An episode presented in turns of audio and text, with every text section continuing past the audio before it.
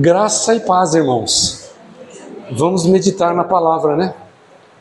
Até agora a gente estava adorando, louvando ao Senhor, agora nós vamos ver o que, que o Senhor tem para falar conosco. Então vamos prestar atenção. Vamos abrir em Gênesis capítulo 1.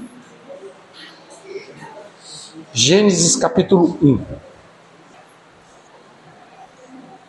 Versículo 1. Todo mundo com a Bíblia aberta aí? No princípio, criou Deus os céus e a terra. A terra, porém, estava sem forma e vazia. Havia trevas sobre a face do abismo, e o Espírito de Deus pairava sobre as águas. Disse Deus: haja luz, e houve luz. E viu Deus que a luz era boa, e fez separação entre luz e trevas. Vamos para o versículo 31 agora? Versículo 31 diz assim: Viu Deus tudo quanto fizera, e eis que era muito bom. Houve tarde e manhã o sexto dia. Vamos, vamos agora em Efésios capítulo 4, versículo 12 e 13. Quem achou pode, pode ler para mim, por favor.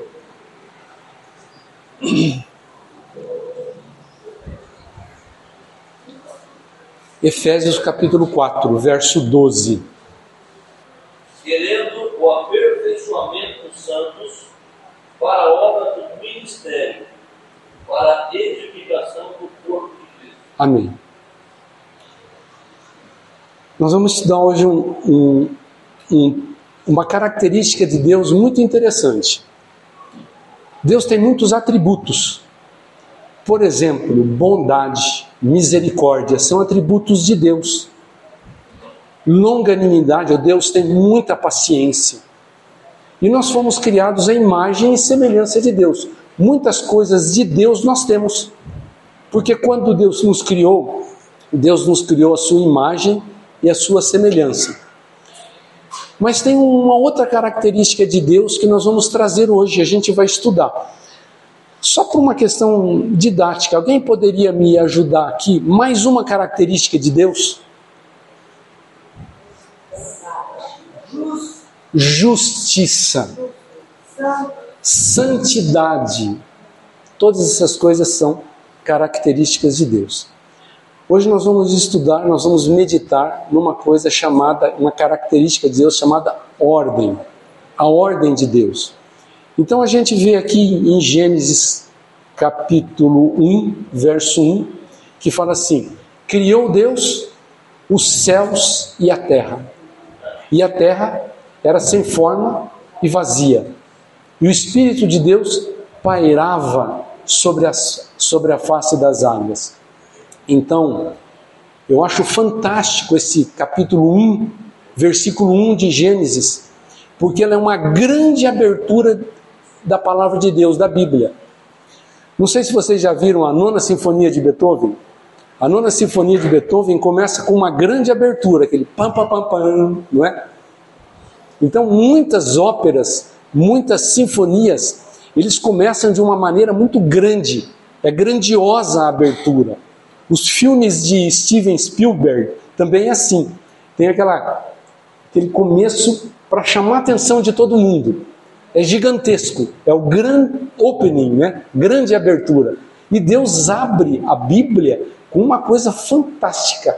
Deus criou os céus e a terra. Deus criou o universo. Já pensou que coisa fantástica essa grande abertura? E tem um grande fechamento de todas as coisas. Quando a gente vai em Apocalipse, a gente vê que Deus um dia vai fechar a história. Tudo isso vai passar e nós vamos viver na eternidade. Mas aqui mostra uma coisa muito interessante, que para se criar qualquer coisa precisa de ordem.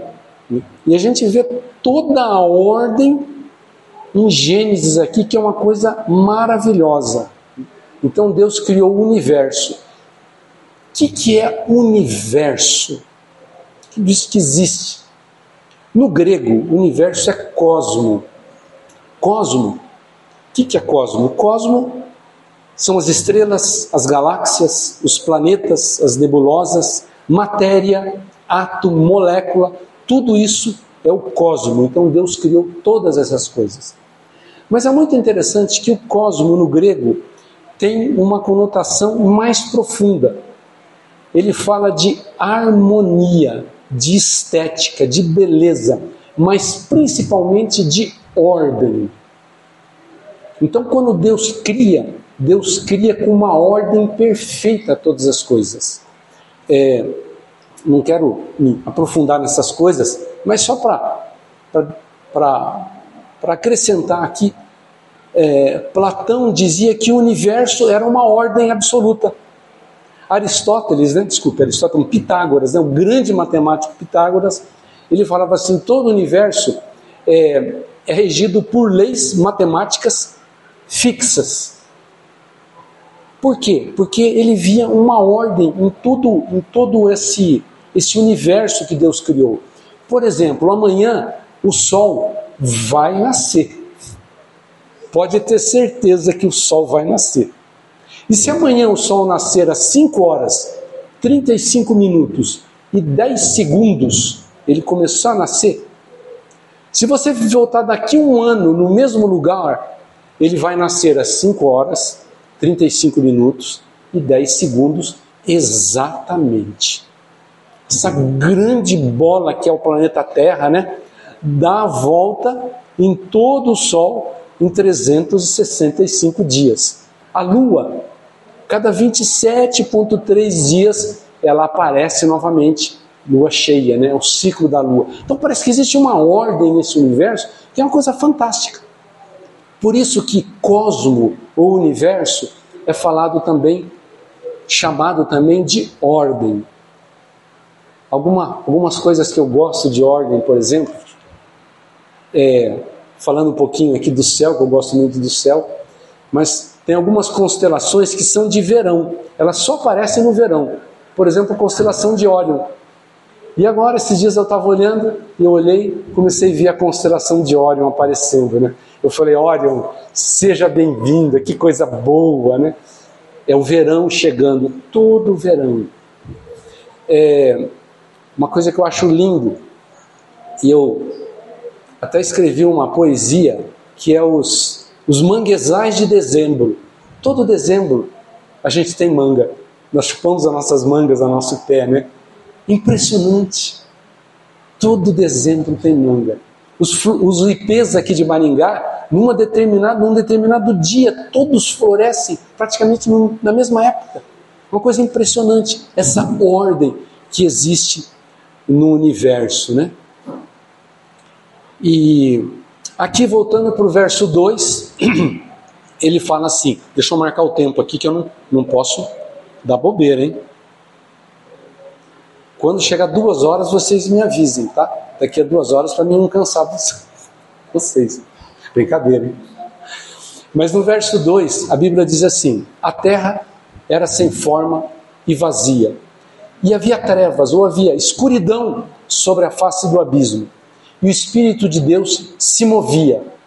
Vamos ver só essa questão: o que é esse negócio que o Espírito de Deus se movia sobre a face das águas? Né? Começar aqui pelo final. Essa palavra se movia, a gente não entende, né? Como assim se movia? Deus estava criando e ele se movia? Se movia, no hebraico, o Velho Testamento é escrito em hebraico, é uma palavra chamada merashefet, que é mais ou menos isso daí, alguma coisa se movendo. Mas se a gente for pela etimologia da palavra merashefet do hebraico, né, que o, o Gênesis foi escrito em hebraico, mas se a gente for pela etimologia, lá no aramaico, é uma palavra merashevá, menashevá, que significa o que esse se movia? Significa dar uma ideia de uma ave assentada em cima de ovos, chocando aqueles ovos, organizando, até que eles, aquele ovo ele se torne um pintinho. Então a gente entende agora o que, que essa palavra está tá dizendo. Então, literalmente assim, pela etimologia, diz assim: e o Espírito de Deus estava chocando, organizando, trazendo ordem para todo esse nossa terra. Aí fala assim: então Deus traz harmonia. Mas ele fala assim: a terra era sem forma. Como assim sem forma? Sem forma. É que não não era não era redondinha que nem ela é. O que, que tem dentro do núcleo da terra? Lava derretida. Por que, que o núcleo, por que, que o núcleo é de lava derretida e ao redor da terra é uma crosta endurecida? Porque ela foi resfriando.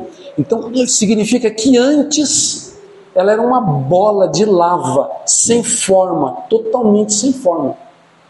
E aí Deus começou a organizar aquela, aquela massa, aquela bola de lava derretida e começou a resfriar começou a criar uma crosta bonitinha, a terra ficou redondinha. Estão vendo como é que Deus vai organizando as coisas?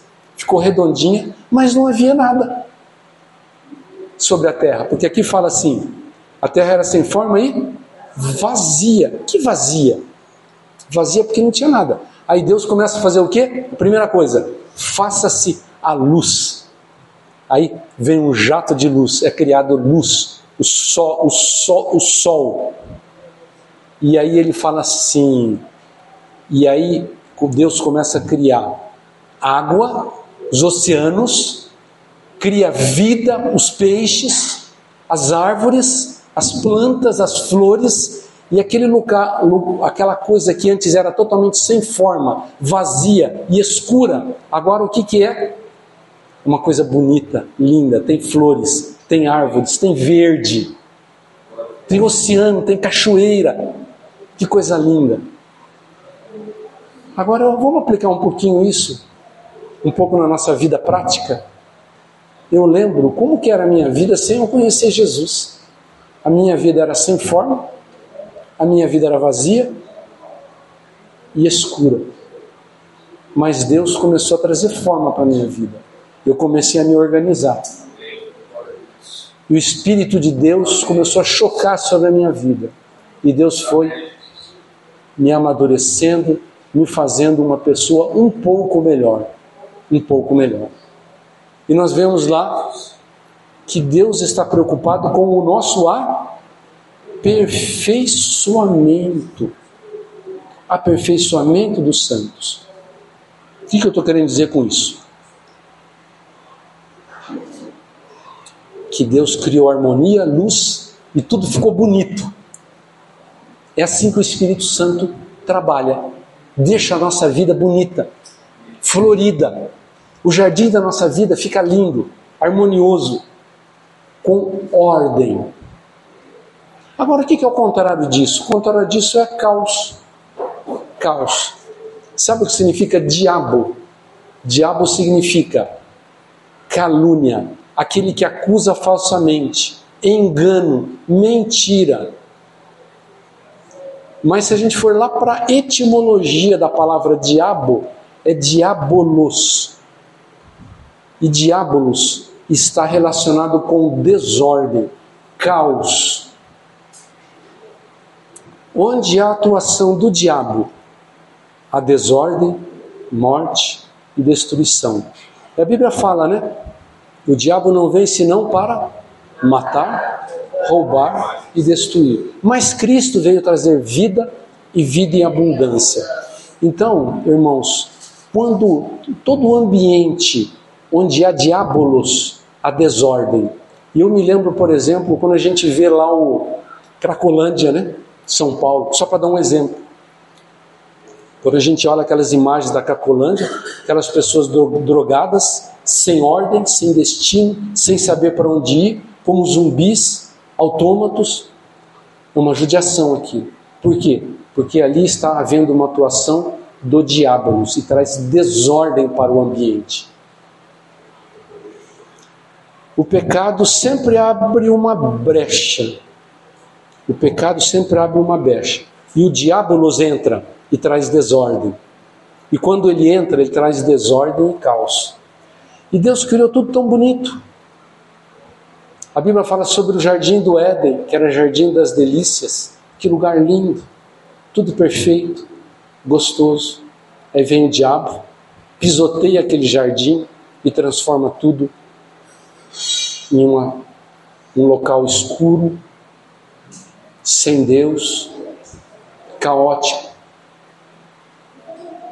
Mas onde Jesus atua, graças a Deus, porque Jesus veio. E quando Jesus vem, ele faz com que o jardim floresça novamente. Ele traz vida novamente para a terra. Então a gente dá graças a Deus, porque Cristo veio novamente para trazer ordem onde havia desordem. Né? E uma coisa muito interessante, irmão, só uma, uma um, um parênteses aqui. Você tem que ir, né, Renata? Boa viagem, viu? Deus abençoe a senhora. Uma boa viagem. Deus proteja. Um abraço a toda a família lá.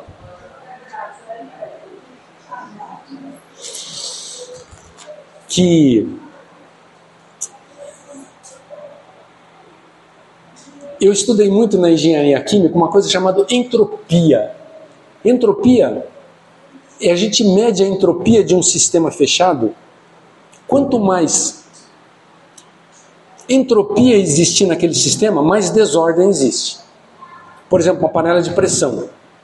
Panela de pressão, se a água está fria, a entropia é muito baixa. Quando você liga o fogo, as moléculas lá de água começam a se agitar e a entropia aumenta. Então fica uma entropia muito alta. Uma das coisas que os cientistas não entendem é como que o universo, como que a entropia do universo é tão baixa. Como é que o universo é tão organizado?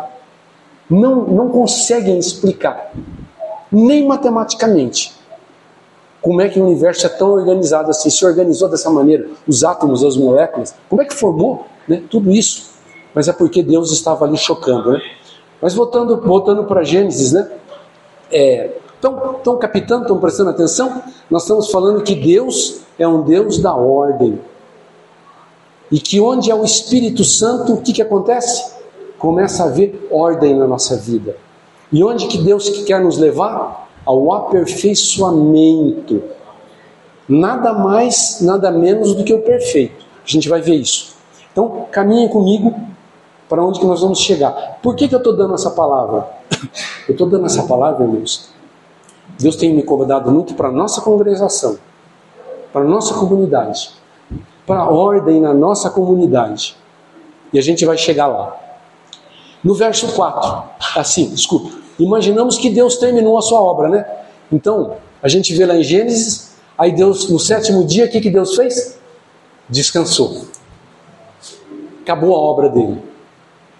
Irmãos, não acabou.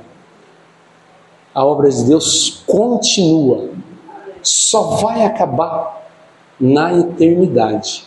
Aquela grande, aquele grande abertura que Deus deu, um dia vai terminar. E vai ser algo estrondoso. Porque a Bíblia fala assim: assim como o relâmpago que se mostra no ocidente e vai para o oriente, assim também é a vinda do Filho do Homem. Ou seja, o final da obra de Deus vai ser algo fenomenal, da mesma maneira que foi o começo. Mas Deus ainda está chocando o universo e as nossas vidas, nos levando a um aperfeiçoamento. Então, olha que interessante. Caminha comigo aqui. Viu Deus que a luz era boa, que a luz era boa, não é? Lá no versículo 4, ele falou assim: a luz é boa. E ele foi criando. Quando ele criava todas as coisas, ele falava assim: Isso é bom, isso é bom, tudo é muito bom. Aí nós vamos lá no versículo 31, quando ele cria o homem e fala assim: Façamos o homem. Ele fala: Isso é muito bom. Mas vocês não acham estranho isso? Bom. Você já fez um trabalho e o teu professor falou assim: Bom que você achou? O que você achou, papai? O que você achou, mamãe, professor? Sei lá. Ah, bom. Deus falou, ah, bom. Criou um homem e falou o que, que é? Muito bom. Não está estranho isso? Não tinha que ser, por exemplo, você já fez alguma coisa, uma comida, e o cara falou, Essa comida está ótima, não é? Agora tem uma coisa melhor que o ótimo, o que, que é? Excelente. Então tem o bom, tem o muito bom, tem o ótimo, tem o excelente. Por que será que Jesus falou que era bom e muito bom e Jesus falou assim, cara, é excelente isso daqui? Por quê? Porque a obra não está acabada. Agora, onde que Deus quer nos levar? Em alguma coisa muito mais do que o excelente. O que, que é mais que o excelente? Perfeito. O perfeito. A obra não está acabada. Vejam só por que, que não é perfeito. A gente fala assim, uma flor, coisa linda, aquela flor vermelha, bonita, linda, cheirosa. Mas ela murcha e morre. O oceano, que lindo é o oceano, nós amamos o oceano, eu acho fantástico o mar. Eu não me canso de ver o mar. Mas existe maremoto e mata pessoas. Aquela montanha bonita, né? mas ali pode ser um vulcão sair da lá e destruir coisas. Né? Então a obra não está ainda estamos caminhando para a perfeição. Nós somos a obra de Deus, eu acho uma coisa maravilhosa. O homem, a obra, quando eu falo homem, homem e mulher, claro, né? O ser humano é lindo. Um bebê nascendo é uma coisa linda mas nós adoecemos. Nós somos feridos por pessoas e nós morremos. Então, vamos ler Mateus 5,18? Mateus 5,18 diz assim: Sede vós perfeitos, como é perfeito o Pai que está no céu. Uau! Eu? Oi? Não é 5,18? Tá Acha para mim aí, dá uma bugada aí. Onde que tá? Então devo ter escrito errado. Ah, não. É, não é?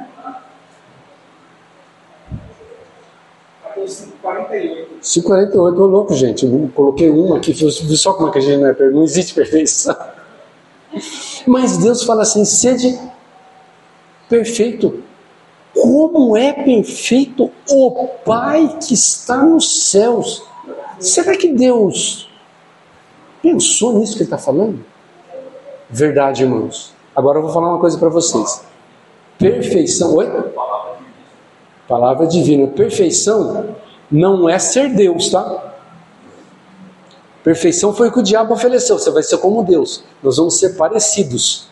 Perfeitos. Perfeito aqui está dizendo sobre maturidade todo lugar na Bíblia que fala sobre perfeito, ele está falando sobre o aperfeiçoamento, ou seja, maturidade. Então nós estamos caminhando para sermos maduros.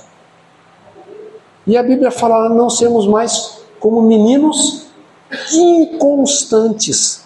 Deus não quer que pare da gente ser meninos inconstantes, levado por todo vento de doutrina. Deus quer que a gente seja perfeito. Perfeito é maduro, o que, que é maturidade? Maturidade é o máximo que você deve chegar no propósito de, que Deus tem planejado para a sua vida. Isso é maturidade. Isso é perfeição. Deus tem um caminho para a tua vida. Se você atingir aquilo que Deus planejou para a tua vida, você chegou à perfeição, à maturidade. Ou seja, é o máximo que Deus, que você deve chegar no propósito que Deus tem planejado para a sua vida. Aí a gente vai ser perfeito, maduro. Conheço, conheço, me conheço muito bem. E conheço as pessoas muito bem. Sei quem são pessoas. Aí nós estamos chegando à maturidade. Quanto tempo leva isso? Muito tempo. Agora, será que Cláudio, você chegou à perfeição? Estou caminhando. Melhorei muitas coisas, mas estou caminhando. E o apóstolo Paulo, ele falou uma coisa assim: não que eu tenha alcançado. O apóstolo Paulo, ó, Paulo, hein? Paulo fala assim: não que eu tenha alcançado, mas o que? Prossigo para o alvo. Quando você está caminhando para o alvo, o que está acontecendo? Você está caminhando para o aperfeiçoamento dos santos. Agora, o final da obra, na eternidade, onde nós seremos transformados, esse corpo aqui é pecaminoso, esse corpo aqui é corruptível. Lá nós vamos ter um corpo glorificado, incorruptível. Nós vamos julgar as nações. A Bíblia não fala? Você acha que pessoas imaturas, inconstantes, vão julgar as nações? Não. Deus vai, vai usar a igreja para julgar as nações. E vai ter novo, vão ter novos céus e, novas terra, e nova terra. Isso aqui tudo vai passar, irmãos. Um dia vai acabar todo esse universo material e vai chegar a outro, um outro perfeito. Lá, por isso que eu digo você, nesse grande finale de Apocalipse, onde ele fala assim: Ele enxugará dos seus olhos toda lágrima. Não haverá mais morte, porque a morte é uma imperfeição. Nós não fomos criados para morrer. A morte quem trouxe foi o diabo, foi o caos, o diabolos. Não haverá mais morte. Jesus fala assim: Eu sou a ressurreição e a vida. Quem crê em mim, ainda que morra, viverá. E lá em Apocalipse continua: Ele enxugará dos seus olhos toda lágrima. Não haverá mais morte, nem tristeza, nem choro, nem dor. Olhem o que ele fala depois em Apocalipse. Pois a antiga ordem passou. Apocalipse 21, 4. O que é essa antiga ordem? Essa ordem que foi criada, antiga. Nós vamos para uma ordem perfeita. Todo toda lágrima, não haverá mais lágrima, haverá alegria. A gente vai ter todo o tempo, 24 horas por dia, num gozo contínuo na presença de Deus. Por que, que eu estou falando tudo isso que tem a ver com ordem? Por quê? Todo ambiente onde o Espírito de Deus está se movendo ou está chocando está organizando, ele traz ordem. E a gente pode colocar isso na minha vida. Bom, agora vamos trazer um pouquinho para a nossa prática diária. Vamos trazer para a nossa congregação. Precisamos colocar ordem em nossa congregação. Claro, você falou tudo isso porque nós precisamos colocar ordem na congregação, não só na congregação, mas vamos caminhar. Deixa eu ver aqui com o tempo. 19. Irmãos, não briguem comigo, por favor. Mas quando a gente traz ordem, a gente sente a presença de Deus. Já foi num lugar que está tudo arrumadinho? Não é gostoso? A gente sente a presença de Deus. Um lugar que onde há desordem, é um pouco mais, um pouco mais, um pouco mais ruim, né? não sei se eu posso usar isso, mas nós precisamos ter nossos horários dos cultos, nós precisamos ter horário para chegar. Se nós começamos o culto às seis e meia, seis e meia, irmãos, nós temos que estar aqui. Como é que é o nome disso? Ordem. Nas pequenas coisas é onde Deus vai atuar. Assiduidade constância. Eu não me lembro um dia da nossa congregação em que todos estiveram presentes. Não faltou nenhum, eu não me lembro. O que, que acontece? Eu não, não entendo. Eu todo domingo estou aqui, até a gente estava saindo, a Regina falou, não vai ninguém hoje porque está calor. Aí toca o telefone, quem me liga? Poderosa Ruth. Minha sogra, a melhor sogra que eu tenho, essa mulher fantástica, maravilhosa. Ô Cláudio, aguenta aí que eu vou com vocês no culto. Eu falei, o quê? Dona Ruth tem 85 anos de idade, pode estar tá fazendo frio, calor, ela está aqui. Por quê? Porque existe, existe ordem na vida dela, ordem na vida dela. Conversas paralelas durante a reunião, isso é falta de ordem, nós precisamos colocar ordem. Nós somos um grupo pequenininho, se um grupo pequenininho causa uma pequena perturbação, ela se torna grande. Então a gente pode ser pequeno, mas a coisa tem que ficar bonita aqui dentro. O louvor tem que ser bonita, a palavra tem que ser boa, a, a, a comunhão entre nós tem que ser gostosa, a, a, a, comida que a gente traz tem que ser saborosa, deliciosa, chama-se primícias, fazer o nosso melhor para Deus em coisas pequenas. Celular nos cultos, irmãos, eu comecei a perceber, e outras pessoas vieram, crianças, dos, crianças usando celular no culto. Isso é falta de ordem. Só que isso não é nada. Eu tenho visto adultos usando celular no culto. Falta de ordem, falta de respeito a Deus e ao irmão. As crianças, nós precisamos ter crianças ordenadas aqui. Nós precisamos ensinar as crianças o que é culto. Elas têm que crescer sabendo o que é culto. Amém? Isso ensina em casa. Então, ordenar as nossas crianças, ensinando-as a entender o que está acontecendo aqui. O devido silêncio no momento das ministrações. Sabe? Isso é muito importante porque a gente vê um levanta, um sai, um vai. Gente, não pode acontecer. Então vamos tomar cuidado com essas pequenas coisas. O devido respeito no momento do louvor. Que louvor lindo hoje, parabéns, Isaac, é, André e, e, e, e, a Fabiana. Lindo. Né? Eu, fui, eu fui ao céu com esse louvor. E eu vi todo mundo cantando. Aquele peso de pessoas louvando a Deus. Que gostoso. Né? Então, o devido respeito quando alguém estiver orando, por exemplo, isso são coisas que a gente vê. Eu vi, por exemplo, alguém estava orando aqui, estava chegando gente, conversando, papapá, uma pessoa orando. Não, vamos estabelecer ordem.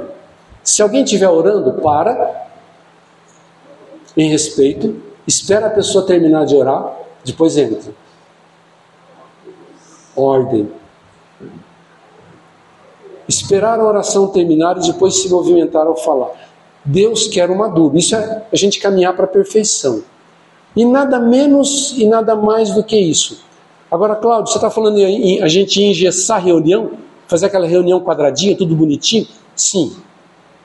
Nós temos que ter horário para terminar e temos horário para começar. Porque nós temos crianças lá. Mas, Cláudio, você não está engessando? Nós não estamos engessando? Não. Nós não estamos engessando. Se uma hora Deus nos deu uma, uma direção, a gente pode até passar mas normalmente a gente tem que estabelecer uma ordem nessas coisas. Ou seja, espera aí, onde que eu estava? Aqui. Estamos falando tudo que ordem com graça. Ordem com graça é bom. Ordem com ritualismo e sem graça, aí é problema. Mas gente está organizadinho, tudo funcionando certinho, cheio da graça de Cristo, isso é bom. Concordam comigo? Alguém Alguém diz amém? amém? Ou seja, a ordem de Deus é cheia da graça do Senhor. Amém? Então a gente se sente a presença de Deus, o Espírito Santo se manifesta quando há ordem. E a gente precisa trabalhar junto nisso. Por quê? O Espírito Santo, eu vou falar mais tarde. Eu quero mais uma coisa, deixa eu ver. Dá para a gente correr mais, mais, andar mais um pouquinho. Ordem na vida, minha vida espiritual. Estão captando aí? Então nós falamos ordem na nossa reunião, porque nós precisamos de ordem e nós estamos numa, numa via, né, Júnior? Da gente colocar em ordem muitas coisas que nós erramos com vocês. E nós pedimos desculpas. Nós estamos colocando agora a nossa comunidade em ordem também, sabe? Eu, eu e Júnior temos uma sempre uma nós sempre nos encontramos, conversamos e trocamos ideia, vamos para cá, vamos para lá, o que a gente deve fazer, né, Júlio? E Deus tem nos dado muito claro essa questão, que a gente está precisando de ordem na nossa comunidade. Né? Vocês estão sentindo já um cheirinho de ordem aqui? Dá para sentir. Amém. Ordem na minha vida de oração. Agora estou falando para a minha vida espiritual. Porque aquele texto lá é espiritual também. Nós precisamos ter pessoas, homens e mulheres, que tenham constância na sua vida de oração. A Bíblia fala orar sem cessar. Tenha um momento de oração. Jesus tinha um momento de oração. Daniel tinha o seu momento de oração. É muito importante a gente ter ordem na minha vida espiritual de oração. Ordem nas prioridades da vida. O que, que Jesus fala sobre prioridades? Me ajudem aí. Oi? Buscai em primeiro lugar, buscai em primeiro lugar o reino de Deus e a sua justiça. E todas essas coisas vão serão acrescentadas. Então, gente, primeiro lugar são as primícias. É o primeiro lugar da nossa vida. Tome cuidado, eu estou falando isso com 65 anos de idade, talvez um pouquinho mais, mais é, é, experiente que alguns de vocês, menos que outros, que eu já me enterrei no trabalho. Cuidado para não se enterrar em política. Cuidado para não se enterrar em cultura. Cuidado para não se enterrar em trabalho. Estou falando para não trabalhar muito? Não. Estou falando para que pode mexer com política ou com cultura? Não. Eu estou falando ordem de prioridades. Não perca esta ordem. E Deus coloca tudo em ordem. Primeiro, segundo, terceiro. Qual que é o primeiro? O reino. O reino de Deus. E qual que é o segundo? Qual que é a segunda ordem de prioridade? O reino de Deus. E qual é a terceira? O reino de Deus. Por quê? Porque se você, você busca em segundo lugar o reino de Deus, você vai ser abençoado no teu trabalho, na tua vida comum que você vive do dia a dia, que nós precisamos trabalhar, trazer o leite para as nossas crianças, não é? Isso é bem, a gente pode, tem que investir na nossa vida social, na nossa vida é, emocional, na nossa vida sentimental, nossa vida amorosa, no, amorosa, nossos amigos. Tudo isso é muito bom. Mas, em primeiro lugar, é o reino de Deus. E em segundo lugar, é o reino de Deus. Porque se eu colocar também o segundo lugar, o reino de Deus, eu vou fazer boas amizades. Amém? Todas essas coisas aí, ordem. Entenderam por que, que é importante a gente falar sobre ordem? Ordem, agora fala chegar lá, Júnior que o Júnior falou, fala isso agora. Eu falei, calma, calma Júnior, calma. Ordem em ser e fazer discípulos. A base do nosso trabalho aqui nessa comunidade é ser e fazer discípulos. A gente fala isso o tempo todo. O que, que Jesus falava o tempo todo? Façam discípulos. O que, que Jesus fez? Discípulos. Quando Jesus foi para o céu, Vão e façam discípulos. Agora, o que eu estou querendo dizer é o seguinte: é colocar a ordem na nossa vida de ser discípulos e fazermos discípulos. Por exemplo, se eu perguntar, eu vou, eu vou falar um nome, X. Quem que é o X? X é aquela pessoa que está sentada ali. O X. Quem discipula sua vida? Não sei, está fora de ordem. Não há ordem. O Y, quem você está discipulando? Não estou, estou discipulando ninguém. Tem alguma coisa que não está certo. Porque a, a grande sacada que Jesus nos pediu, o que, que é? Ir e fazer. Então nós precisamos dar nomes aqui. Cláudio, quem que é o seu discípulo? Eu falo aqui alto, claro e bom tom. Jamê. Eu presto contas para o Jamê. Eu, presto, eu peço conselhos para o Jamê. E se o Jamê perguntar quem, é o meu, quem são os meus discípulos, eu vou falar, Jamê, esse é meu discípulo, esse é meu discípulo, esse é meu discípulo. Então nós temos que dar nomes. O nome disso é ordem. Então já pensou numa comunidade cuja base é ser e fazer discípulos? Ninguém sabe quem é o seu discipulador e ninguém sabe quem, é, quem, quem, quem está sob seu discipulado. Concordam comigo? Podem dizer amém? Amém? Amém. Glória a Deus. Vamos trabalhar juntos nisso? Eu gosto, quero não. não posso que, falar quero porque eu não quero, eu não dou ordem para ninguém. Eu gostaria que, que o Senhor falasse com cada um, para que cada um de vocês estivesse muito claro. Eu sou discípulo disso e, e tenho esse como discípulo. Amém? desenvolver a nossa função ministerial no corpo. Como é importante, gente. desenvolver nossas, nossa função ministerial, é saber para onde a gente está indo. Qual é o seu propósito de vida? Bem? Ordem na família. Estão colocando esses pontos. Agora chega aí, né? Pessoal que trabalha na Universidade da Família. Quero falar uma coisa muito importante para vocês. Coloque em ordem os relacionamentos marido e mulher. Há problemas de relacionamento? Conserte. Coloque em ordem. O Espírito de Deus pode pairar, chocar sobre o relacionamento e trazer ordem. Essa é a especialidade de Deus. Deus é a ordem no universo. Como? Não se envergonhe, peça ajuda. É uns aos outros. Olha, calma lá, vou chegar lá. Hum, alguém está. Chegou duas horas já? Eu estou em preocupação porque nós temos criança lá. Dá tempo mais uns 5 minutinhos? Não, um pouquinho mais. 42 minutos. Colocar ordem nos. Desculpa. O, preste atenção, maridos. Maridos, por favor. O homem tem que ter um projeto de Deus para sua família. Todo homem tem que ter um projeto de Deus para sua família. É uma revelação. Que projeto é esse? Olha Deus fala: Deus, qual o projeto que o senhor tem para a minha família? a mulher automaticamente, é, é assim, 2 mais 2 é 4.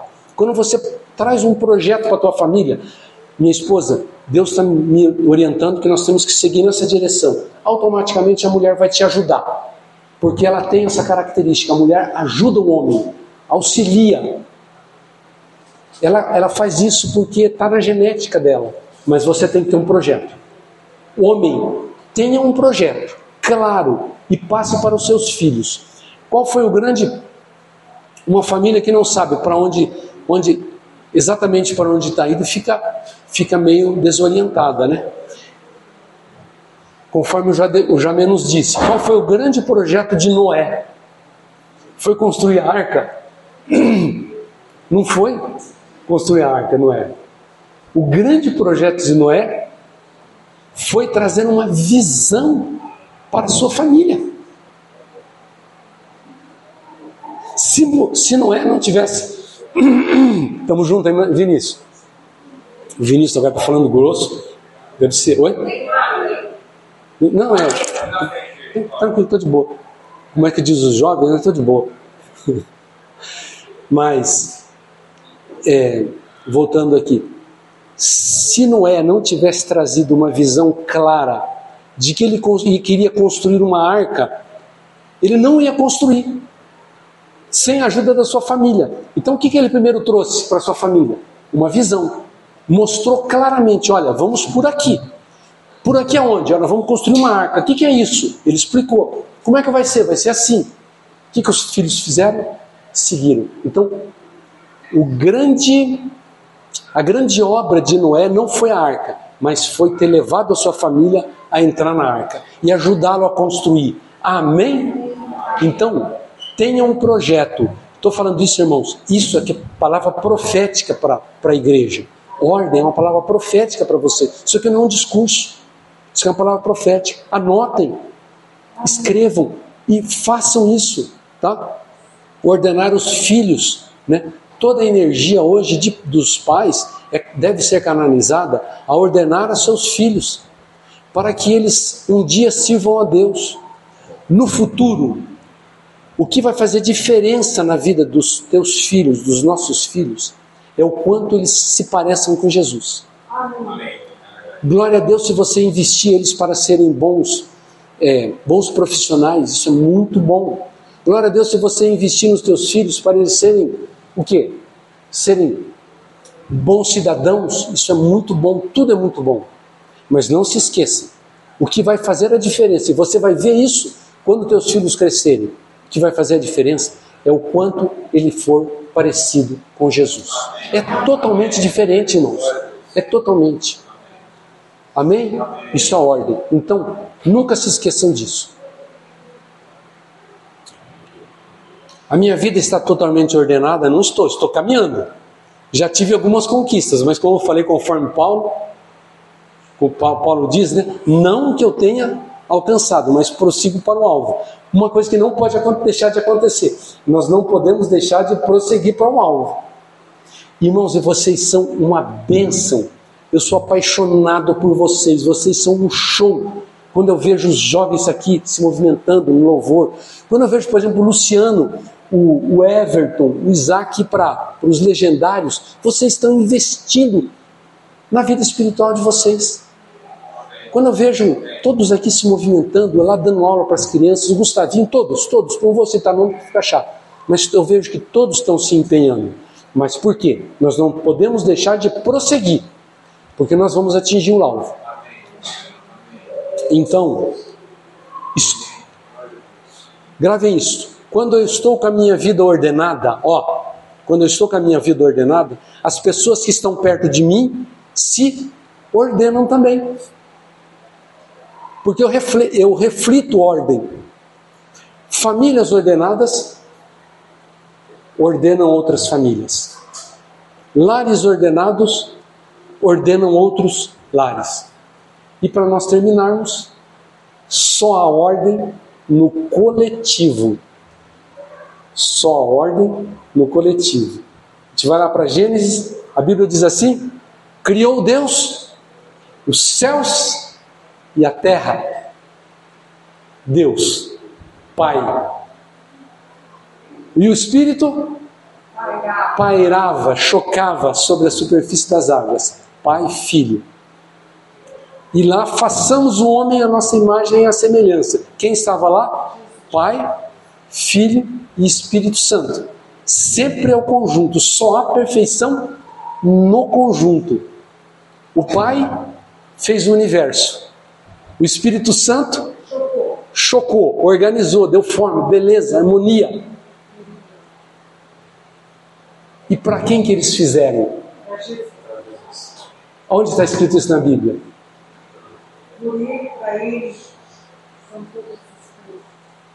No princípio era o Verbo, e o Verbo estava com Deus, e o Verbo era Deus.